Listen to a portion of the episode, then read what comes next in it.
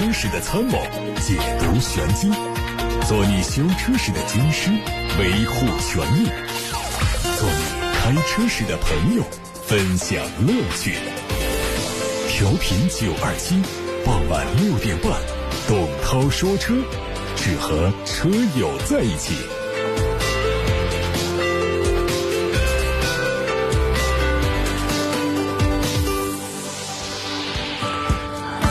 各位好，我是董涛，欢迎在晚上六点半到七点半听董涛说车。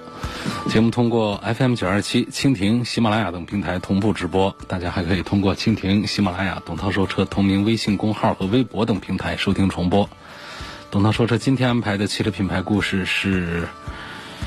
非常高端大气上档次的劳斯莱斯。那么关于买车、选车、用车提问呢，欢迎大家通过微信小程序“梧桐车话”的董涛说车专栏，通过蜻蜓、喜马拉雅的董涛说车专栏和微信公号、微博等平台参与交流互动。先看今天的汽车资讯，头条是九万名车主集体诉讼，大众汽车面临巨额赔偿。大众集团刚刚发布了。排放作弊丑闻累计造成三百一十三亿欧元的损失之后，一起历史上规模最大的消费者集体诉讼再次面对大众。外媒说，英国高等法院正式裁定大众使用了一种减效装置来帮助它部分柴油车通过排放测试。这次裁定意味着消费者可以对大众汽车集团发起集体诉讼了。据统计，起诉大众汽车集团并提出经济赔偿的车主多达九万人以上。涉及奥迪、西雅特、斯柯达和大众品牌的很多车主，同时这一起集体诉讼将会成为英国法律史上规模最大的消费者诉讼。案件的主审法官表示，本案中大众汽车集团使用的减效装置是非法装置。这个观点并不是一家之言，很多法院和行业组织都同意这个判决。参与上述案件的一位英国律师代表认为，大众故意欺骗了相关规定，安装了一种非法装置。把氮氧化物的排放量减少了四十倍，并以此逃避车辆排放测试。目前维权消费者的集体诉讼仍然还需要进一步调查，就是减效装置是否对消费者造成了实际伤害。上述调查结果预计在明年公布。如果最终裁定消费者胜诉，大众可能又要付出数亿英镑的代价。对于上述判决，大众集团表示继续上诉，在一份声明中说。需要明确的是，本次判决并不是任何因果关系以及损失问题。大众汽车对这个案件有信心，索赔人没有遭受任何实际损失，我们不应该承担他们提出的索赔要求。尽管大部分车企在三月份已经实现了复工复产，但是产量表现仍然是不乐观的。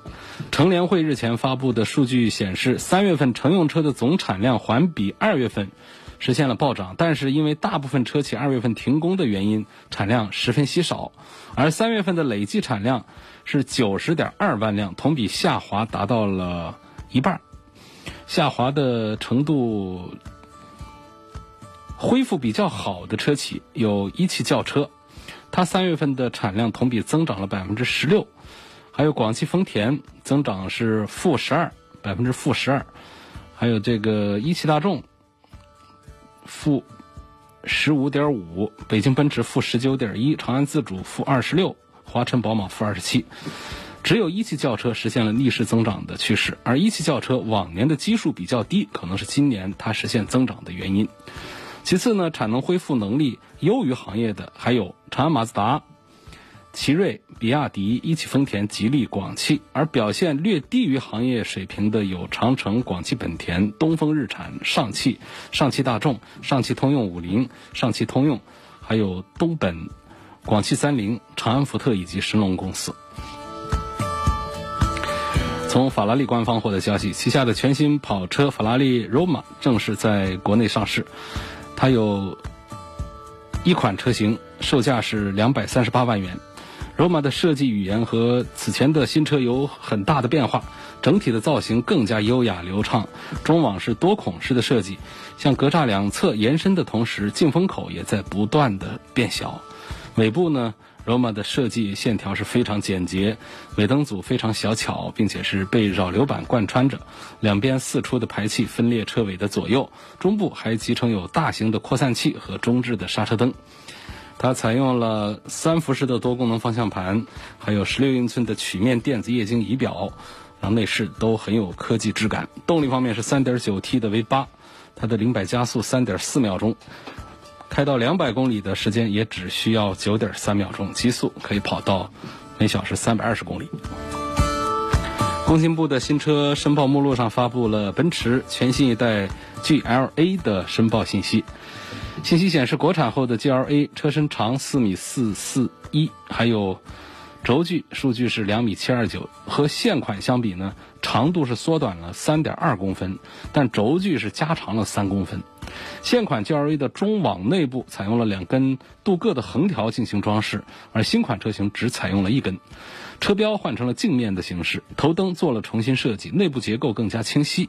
为了进一步营造运动感，全新 GLA 采用的是双边单出的排气布局，并且在底部加入了镀铬材料。内饰方面是奔驰家族最新的连屏设计，从中控区域可以看到它。配备了 MBUX 车机系统。从目前的申报信息看，国产后的 GLA 会用和 GLB 一样的 1.3T 发动机，匹配七速双离合变速器。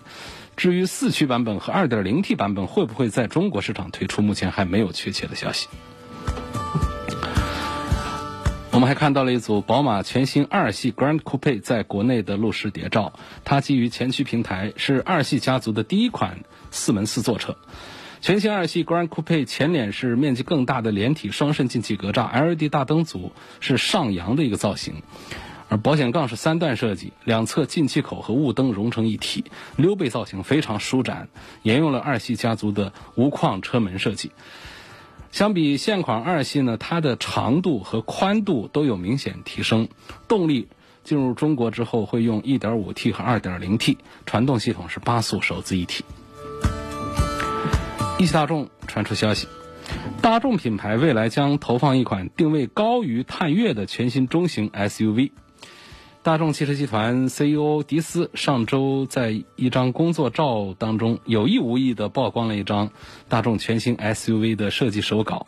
这个车的侧面造型和探岳有异曲同工之妙，让人不得不怀疑这个车就是一汽大众即将投产的一款全新的中型 SUV。目前对于这个车的具体参数信息还无从了解。不过，我们可以从基于 MQB B 平台打造的信息以及大众品牌4.1到5.1米尺寸 SUV 的全覆盖等做出判断。新车的车身长度是介于途观 L、途昂 X 之间的，估计是在4米85这个长度左右。轴距呢，有可能跟同平台的途昂 X 还有途昂一致，都是2米98。动力大概率会采用高低功率的 2.0T 发动机。来搭配双离合变速器。荣威目前在传统 SUV 市场是布局了 RX 三、RX 五，还有 RX 五 Max 以及 RX 八这四款产品。接下来据说还会推一款内部代号为 IS 三幺的全尺寸的 SUV。环评文件数据显示，它的车长是四米九七，车宽达到了两米三四。我们一般的车宽都在一米八几啊。这个数据显示，它的车宽是两米三四，这都跟那些房车差不多宽了，我都觉得这个数据是不是有问题？轴距是两米九，它的定位是高于目前在售的 RX 八，提供五座、六座、七座三种座椅布局。从获得的信息来看，IS 三幺针对整车的舒适性下了很大的功夫，除了提供五六七多种座椅布局之外，还加了很多全新的配置，有很多项目都是上汽第一次采用的，比如说电动腰托。另外呢，这款车的座椅还有八点式的按摩功能，支持三种模式、三种强度。动力方面，很可能会采用和荣威 RX 八相同的 2.0T 发动机。官方说，它的最高车速开到两百二十公里每小时，零百加速时间九点五秒钟，最大爬坡斜度为三十度。根据荣威产品的规划进度，这款车预计会在今年正式推向市场。还有比亚迪汉的实拍图也在网上可以看到了，汉的纯电动版本叫 EV，车长四米九八，轴距两米九二。外观方面，它的前脸设计和插电混合动力版本有不同，在比亚迪家族式的前脸基础上又做了一些升级。和其他车型仍然采用老款磷酸铁锂电池相比呢，这个汉 EV 采用的是比亚迪最新研发的刀片电池。根据此前的申报信息。它会采用十九寸的马牌轮胎，动力是单电机，这是比亚迪第一次在轿车上采用这个前单电机、后双电机的这种两种动力类型，就是它有一款是单电机，还有一款是双电机。单电机版本的最高车速。能跑到一百八十五公里每小时，百公里的耗电量是十三点九千瓦时。续航方面呢，会有五百零六公里、五百五十公里以及六百零五公里这三个版本。据悉，汉的纯电版本最早会在六月份上市，预计售价区间是二十万元起。最后是长城的消息，长城汽车泰州整车生产基地在去年十一月份正式开工建设。基地具备了年产十万台新能源汽车的产能。这个基地的首批车型会在今年的十二月份批量下线。从江苏省生态环境厅获得消息，这个基地将生产一款五门五座 A 级两厢纯电动轿车。从车型的定位来看呢，它上市之后会竞争长安逸动、ED 等同级别产品。长安汽车股份有限公司副总裁、欧拉品牌总经理宁树勇此前表示，欧拉不会只停留在小车上，将根据市场的成熟度，还会往 A 零级和 A 级甚至更高级别延伸。各位正在听到的是晚上六点半到七点半钟直播的董涛说车，我是董涛。节目在调频九二七的电波以及蜻蜓、喜马拉雅这些平台上首播直播。同时，大家还可以过一天在蜻蜓、喜马拉雅以及董涛说车同名的微信公号和微博上听到音频重播。今天汽车品牌故事，董涛给大家讲述的是劳斯莱斯。您正在收听的是董涛说车。好，董涛说车继续直播，给大家带来的汽车品牌故事。今天我们说到了高大上的劳斯莱斯。这劳斯莱斯啊，不是普通人能够轻松拥有的，但是呢，这不妨碍我们去了解它，甚至去喜欢它。劳斯莱斯是汽车王国里，呃，雍容高贵的标志。不管它的款式怎么老旧，造价多么的高昂，现在可以说呢，还是在这个奢侈奢侈品汽车在超豪华这个领域里面呢，还是少有挑战者。最接近它的这个调性比较接近的挑战者应该是宾利了，但是在价格上的这个差距也还是比较大。那么刚才我说的这一句话呢，劳斯莱斯是汽车王国啊雍容高贵的唯一标志呢，这其实是劳斯莱斯的这个这个创始人呃，在一个世纪以前留给人们的话，那直到今天呢，仍然是像当年一样正确。作为一个屹立了百年的汽车品牌，劳斯莱斯在创立的一开始，它的定位就非常的精准，它是致力于打造世界上最好的汽车。这跟我们这几天讲的这些汽车品牌们都有不同。你比方像我们昨天说到兰博基尼，呃，兰博基尼一开始是做什么的？那昨天听节目的朋友听了开头部分的就知道，人以以前是造拖拉机的。所以，包括路虎，啊这些品牌，他们一开始的这个想法和定位，到最后都出现了很大的变化。劳斯莱斯不一样，他打从第一天开始就要做世界上最高端的产品。现在呢，人们这个对劳斯莱斯啊、宾利啊这样的车的这个定位呢，一般都会说到一个。呃，一个口号叫“汽车中的贵族”，应该说这个口号并不空洞。首先，它的这个价位就在这儿，并不是说开这车的人就是贵族，而是说这车啊，在汽车当中，在这些物件当中，在这个物质这个层面上讲呢，它确实是比较贵重的。当然，它也凝聚了一代一代劳斯莱斯人追求完美的信念、标准和坚持。现在，劳斯莱斯轿车，你不能不承认它是地位的象征。而车辆的主人呢，呃，通常来说，呃，大概率的事件的话，恐怕还是在各个领域有一定身份和地位的人吧。话说到一九零四年，有一天中午，在曼彻斯特酒店的一张餐桌的旁边，有一个四十一岁的中年人跟一个二十六岁的小伙子在轻声交谈着。他们的名字就分别是亨利·莱斯和查理·查理·劳斯。在旁人眼里看呢，这可能就是两个朋友的一顿家常便饭，但是他们肯定这两个人自己应该也都不会想到，就是正是这两个人创造了劳斯莱斯品牌，并且一走就是一百多年。一九零三年，亨利·莱斯开始打造自己的第一款汽车。呃，他委托铸造厂制造汽车部件，招来了一些。工匠组装四座车身，并且成功的打造出了第一款两气缸的发动机的这个罗伊斯汽车，排量有1.8升，最大功率呢是十匹马力。而出身在贵族家庭的劳斯呢，在一个偶然的机会，他看到了莱斯生产的两缸的这个发动机的汽车，就会受到了很大的震撼，因为那会儿一般就是单缸发动机的车。呃，这个在市面上才刚刚起步呢。他做了一个两缸车，说这车用按钮启动啊，运行起来非常的平稳流畅。它两口缸啊，就跟一口缸的声音有不同，听起来就噪音很小，而且呢，不像当时的汽车那样经常出故障。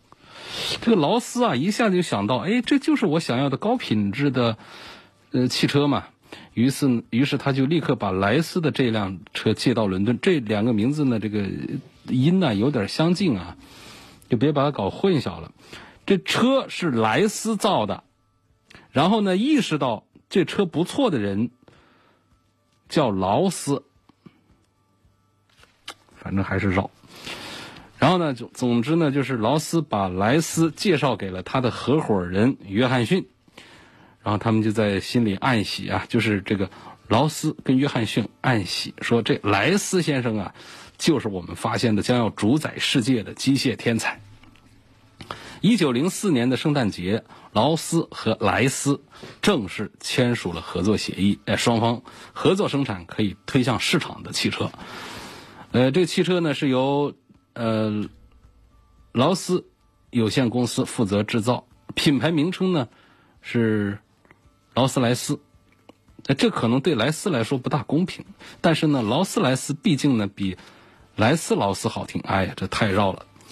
说劳斯莱斯要比莱斯劳斯好听，就总之呢，就是谁的名字排前面。呃，从这个发音的这个角度讲呢，劳斯莱斯要好听一点，要顺一点。然后呢，劳斯莱斯呢神韵也足一点，所以这个传奇品牌的名字就是用两个人的名字组合起来的，啊，叫劳斯莱斯。你看到它这个车标啊，双 R。呃，就是这样的一个一个意思。我们不有讲笑话说，买了一辆劳斯莱斯，感觉这车造的不行，质量不好啊，有几大缺点啊。首先车门装反了，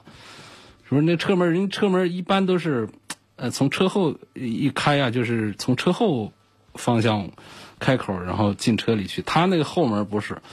他那是他他一开是从车前往后，这种反开车门的。还有呢，就是说它这个车标都印印印花了，印重影了，呃，两个 R 合一块了。开玩笑说，说劳斯莱斯这个，这个这个有缺陷。嗯好，然后在一九零七年第一次露面巴黎汽车博览会的那个车叫劳斯莱斯的银魅，银色的银，魅力的魅，银魅受到了普遍关注。呃，它的金色的这个中顶型的散热器非常惹人注目，一直到今天，这个造型还是劳斯莱斯不可替代的设计元素啊。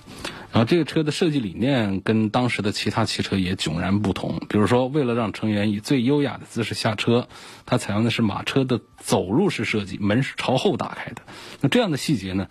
让它被当时的新闻界公认为世界上最好的汽车。不过有意思的是，直到这款车停产之后，啊，呃，劳斯莱斯才最终给它定名叫银魅，叫 Silver Ghost。那除了独特的外观呢，银魅呢还拥有领先于时代的技术，强制润滑，包括这个六缸七升的发动机，然后最高车速可以开到每小时一百一十公里，然后还可以连续开两万多公里，这样的耐用性在当时都是顶级的世界纪录啊。更可贵的是，这款车不仅是长度加大、功率变高，劳斯，呃，还解决了以前这个 V 六发动机的震动的问题，而那种震动呢，常常会导致曲轴断裂的。在那个时代，改良过的劳斯莱斯发动机运转是相当的平顺安静啊。然后就凭着这个银魅这台车的出色表现，劳斯莱斯品牌就成功的进入到世界顶级汽车品牌的行列。呃，之后呢，劳斯莱斯其他量产车逐渐停产，公司就集中精力研发为富豪、为顶级富豪准备的高端车型，从此就一步步走向辉煌。当然，呃，为了保证产品在市场上的领先地位呢，只靠产品。本身的优良品质还是不够的，必须要向客户提供连续不断的售后服务，才能进一步培养他们对品牌的忠诚度。早在一九零八年，劳斯莱斯就决定由本公司的机械师定期上门为客户进行车况检查，然后同时还建立了一个培训专业司机的学校。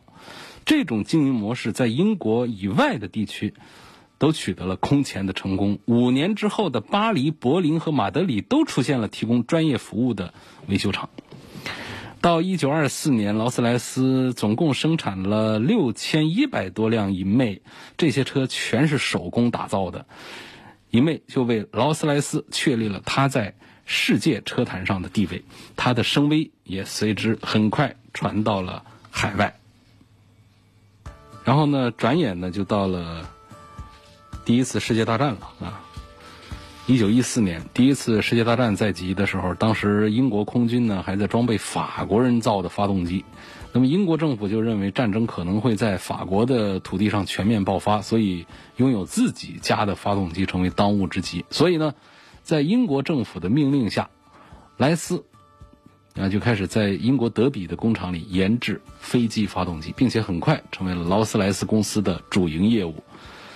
啊，飞机发动机赚的钱呢，刚好可以补贴亏损的汽车业务。这时候，劳斯莱斯汽车也被征为军用，然后呢，这个银魅都装上了铠甲，做了装甲处理、防弹处理，然后车顶还设计了炮塔，可以配备机枪，就简直就成了一个陆地战车了。那么到了一九二五年呢，这已经十几。二十年历史的这个银魅呢，就没有办法满足人们的审美观点了，因为它总是让人感觉回到了二十年前。所以，劳斯莱斯在这个银魅定名之前的代号四零五零的这个底盘上啊，安装了新的发动机。这款车呢，就被命名叫幻影。嗯，很多年之后啊，汽车收藏家们就把那个年代就二五年的幻影叫做幻影一代。虽然说在这个底盘方面呢，这个幻影一代并没有什么开天辟地的独创，呃，但是呢，新的设计呢，就在这个呃后来开始就诞生了。到一九二九年的时候，幻影二代就出现了。因为早期的劳斯莱斯啊，它也没有考虑过在雨中行驶，所以它没有为驾驶者设计避雨的装置。但是大家熟悉英国的朋友都知道，英国那那是一个最喜欢下雨的地方，因为它是一岛国。啊，因为受到这个海洋气候的影响，就窝在中间那一带的这个云层啊，就特别容易下雨。有笑话说，这这英国就一年三百六十五天，有三百天在在在在下雨，还是还有六十天是没想好下雨不下雨。那么，基于这样的一种情况呢，幻影二代呢就在顶棚上呢，呃，这个是在顶上设计了棚子啊，顶棚，呃，遮盖住驾驶员和乘客。同时呢，这个幻影二代的比例结构也发生了变化，它比一代要短一点儿。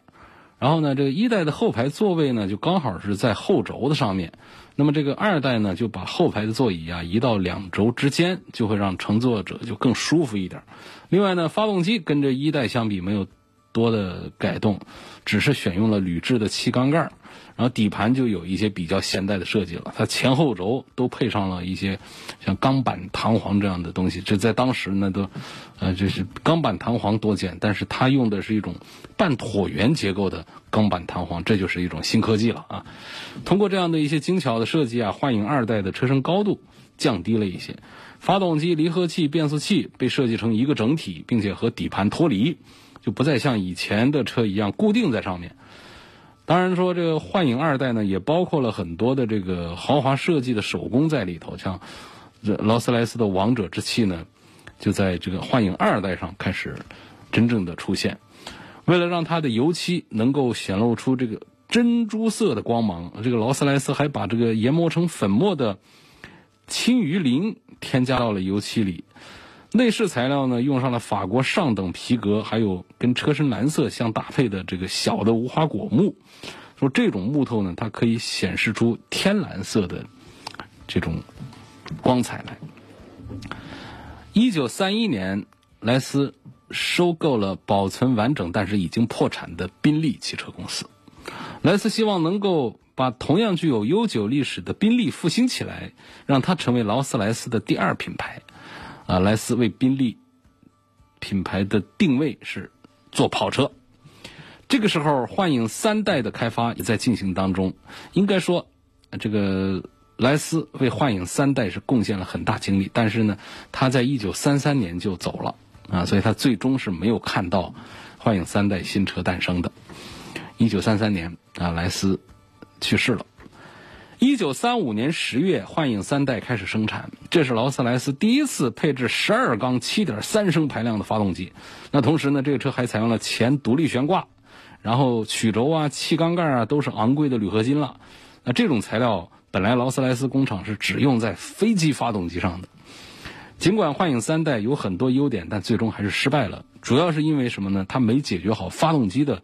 散热问题。就在高速公路上跑长了之后啊。尤其达到最高车速之后，维持不了多久，发动机就会开锅，啊，跟个拖拉机一样了啊。虽然说做了一些改进，但是它坏名声还是传了出去。很快，幻影三代就失去了市场。那相比幻影二代卖了一千七百多台的销售成绩，这个幻影三代呢就只卖了七百多辆就停产了。所以说，呃，劳斯莱斯呢就很不幸的进入到了萧条期。整个的幻影三代也宣告了这个莱斯时代的结束，也宣告那个对研发费用不加限制的没有预算的时代的结束。到了一九四六年，呃，劳斯莱斯公司战后的第一款量产车就诞生了，它是宾利麦克四代，因为他收购了宾利嘛，那宾利家的车就是他家的车了嘛。这款车为战后英国的经济和政治都注入了强心剂。它很具有运动精神，比劳斯莱斯品牌的汽车更加平民化一些。两年之后呢，劳斯莱斯终于还推出了自己品牌的汽车，它就是以宾利底盘为基础建造起来的银色黎明。之后不久呢，幻影四代也推出来了，这是劳斯莱斯战后第一款用自己的底盘制造的汽车。这个车总共生产了十八辆啊，很吉利的数字，是专门为伊丽莎白女王和爱丁堡公爵设计的。对于幻影四代呢，劳斯莱斯宣布，只有国家元首才有资格购买和使用它。这就意味着劳斯莱斯就把自己推到了一个超高端的唯我独尊的市场。在当时，幻影四代的最高时速可以跑到每小时一百六十公里。因为劳斯莱斯的崛起，戴姆勒品牌就逐渐的失去了皇族的宠爱呀。一九五五年，劳斯莱斯银云还有宾利 S。都出现了，他们的发动机罩和标志完全都一样，以至于有一些劳斯莱斯和宾利的买家常常是把买来的新车就送到英国的手工工厂进行个性化的装饰或者说大规模的改造。那么，劳斯莱斯银云和宾利 S 就引领着一个新时代的开始。一九六五年，呃，劳斯莱斯的银影还有宾利的。宾利的 T 型车就诞生了，他们取代了之前的银云和宾利 S。银色阴影呢，就银影呢是第一辆采用承载式车身的劳斯莱斯，也是销量最大的劳斯莱斯。它在生产的十六年时间当中，总共卖了三万四千多辆。同时呢，它也是最后一辆仍然保持着一些经典特色的劳斯莱斯。一九七一年三月份，银影啊有了一个分支车型，它就是滨海路啊，劳斯莱斯的滨海路。这个车的最高时速可以跑到两百公里了。然后通风盘式的刹车也是第一次在劳斯莱斯车上得到使用。呃，我们时间已经说到了一九七一年，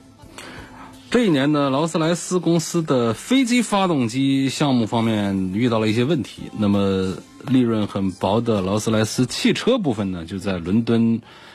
证券交易所上市了。一九七八年，尽管银影的销售还不错，但是劳斯莱斯也感到有压力，公司没有足够的投资来开发新车了，而新车型银铃还有宾利的。这个慕尚仍然是沿用着很多的旧工艺，用的是前代产品的零部件。那么这一年呢，国防装备集团公司维克斯就接管了劳斯莱斯汽车生产，劳斯莱斯品牌因此被蒙上阴影。一九九七年，这个维克斯就是国防装备集团公司啊，英国国防装备集团公司就宣布要出售卖掉劳斯莱斯，干不下去了。而早在一九九零年呢，这宝马就控股了劳斯莱斯的飞机发动机公司。那看起来宝马就是最有可能的买家了。那一九九八年四月份呢，维克斯正式接受了宝马的五点七五亿美元的收购报价。而这个时候啊，大众公司又半路杀出，宣布以更高的价格收购劳斯莱斯，报价是七点九五亿美元，差不多贵了两。亿多，并且承诺说：“我绝不把劳斯莱斯带出英国，让它保持英国的管理模式。”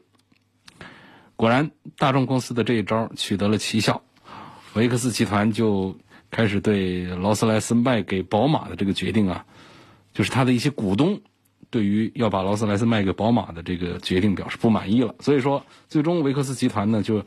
呃转而是要求宝马公司把报价提高。但是宝马不干，坚决不干。董事会一番激烈的讨论之后呢，维克斯就接受了大众的报价。一九九八年七月，维克斯集团宣布以十四点四亿马克把劳斯莱斯卖给大众公司，宝马被踢出局。那么面对维克斯的出尔反尔，宝马很气愤，立刻反击，他宣布暂停为劳斯莱斯供应发动机。这个反抗反响是很强烈的。那么，拥有劳斯莱斯商标所有权的劳斯莱斯飞机发动机公司成为宝马的同盟军。他宣布不同意大众采用劳斯莱斯的品牌名称，而要把名称权和商标权都授权给宝马。这一招太狠了啊！这就让已经达成协议，呃，准备要收购劳斯莱斯的大众非常尴尬了。一场收购战就这样变成了僵局。那么，大众汽车集团是买下了飞翔女神的车标和水箱格栅的使用权，但是呢，没有办法制造劳斯莱斯品牌的汽车。那么，同样呢，宝马是拿到了劳斯莱斯的车名，但是呢，没标啊，没有这个飞翔女神的使用权，也没有水箱格栅的使用权，这搞的一个呃这个搞笑的事儿出来了。二零零三年。元月一号，最后一辆劳斯莱斯开出克鲁郡的劳斯莱斯工厂，这里再也不会有劳斯莱斯汽车诞生了。那么，在一九九八年的时候，还有一个事件要值得跟大家提及一下，就是劳斯莱斯的主席莫里斯被迫辞职，最终呢，就是呃。大众啊，宝马呀，劳斯莱斯和科维斯通过谈判解决了争端。宝马是以六千八百万美元的价格拿到了劳斯莱斯的名字和标志的使用权，但是允许大众使用这个劳斯莱斯的名字到二零零二年底。那大众呢买下宾利品牌，但是呢可以在英国克鲁郡生产劳斯莱斯、银色天使和宾利雅致。直到二零零二年十二月三十一号，在这之后，银色天使的生产权转交给宝马，宝马同意遵守和大众控制的 c o s o 发动机公司所签订的一系列合同。哎呦，这个就听起来很复杂了啊！全新幻影是宝马接手劳斯莱斯之后发布的最新一款产品。那么，这款车的设计师呢，只有二十多岁，但是非常有才华。他认真的研究了劳斯莱斯百年来的产品，特别是二十世纪三十年代，劳斯莱斯把一些特点融进到新车的设计中。呃，这个比如说发动机的前罩很大，但是车窗却很小。这种特点就很符合现代富豪对汽车私密性的要求，所以它在欧洲、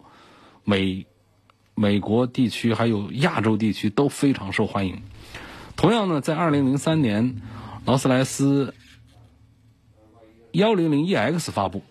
然后它是从一九九八年宝马接手劳斯莱斯并且发布全新幻影之后的第一款实验车型。幺零零 EX 是一款四座双开。门的这个敞篷车，它选用了轻巧的、坚硬的铝合金空间架构。然后呢，它的车身跟劳斯莱斯的幻影很类似，但是呢，这个车身呢稍短一些。100EX 和幻影最大的区别在于，前者是敞篷车，那车顶呢跟很多跑车是一样，是可以自动升起和降落的。啊，100EX 发动机盖呢有一片铝合金的面板。并且一直是延续到车的前脸部分，车灯也跟幻影不同，从细条形变成了圆形。不过呢，这部 100EX 跟其他的劳斯莱斯一样啊，都是在英国的古德伍德厂房里手工生产的。2007年，劳斯莱斯迎来了辉煌的一年，呃，幻影成为全球最昂贵的奢华车，产量第一次突破了千台大关。在这么丰厚的业绩的激励下，劳斯莱斯。也还在推陈出新，呃，新款的幺零幺 EX 走下古德伍德的生产线，加入到幻影家族行列。后来呢，这个幺零幺 EX 正式定名叫做幻影酷配，它的车型也是由华贵的幻影酷配敞篷车演化而来，外观跟敞篷车很近，然后采用了轻量化的手工打造的承载式的车身结构。好，这些我们不细说了。到了二零零九年，有一个车要值得一提，就是全新的二零零 EX 概念车。这车后来定名叫做古斯特，呃，这大家就熟悉些了。呃，这个古斯特呢，其实也是为了纪念当年被称作世界上最好的车的最早的银魅，同时也预示着这个劳斯莱斯想重新塑造经历了百年沧桑而逐渐失去昔日光辉的。传奇，古斯特呢是一款四门轿车，它的定位是略低于幻影，车长啊五米四的样子，车宽有两米，它用上了全新开发的六点六的这个 V 十二发动机等等这些数据我们就不说了。那么从一九零四年创立到现在，劳斯莱斯的工厂呢是历经了六次搬迁，几次易主，换老板嘛，造就了一个个跌宕起伏的故事。但最终始终是没有动摇他在汽车界的顶尖地位，汽车中的贵族不是一句空洞的口号，嗯，它凝集的是一代一代劳斯莱斯人追求完美的信念、标准和坚持。目前中国市场的劳斯莱斯展厅里能够买到的产品呢，价按价格从低到高的排序，分别是。四门五座三厢轿车，二零一八款古斯特，四百五十万到五百三十万，六点六 T V 十二的动力，车长五米四七到五米六四，因为有长轴短轴，还有两门四座的硬顶跑车，是二零一八款的魅影，五百零五到五百九十万，六点六 T V 十二动力，车长五米二九，两门四座软顶敞篷跑车，二零一八款耀影，五百二到六百二十万。六点六 T V 十二动力，车长五米三，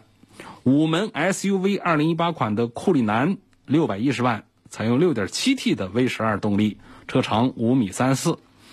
啊，最贵的呢是四门五座三厢轿车二零一八款的幻影，七百九到九百二十万，用的是六点七 T 的 V 十二动力，车长五米九九。那么说完了这五款产品之后，大家会找到它们其中的两个共同点：第一个，贵，最便宜的不低于四百五十万；第二个，动力齐刷刷的全用 V 十二，什么十缸八缸啊，谈都不谈。好，今天董涛说车就跟大家说到这儿了。今天介绍的产品劳斯莱斯这个品牌呢，确实是当下量产车里面最奢华的、最高端的代表。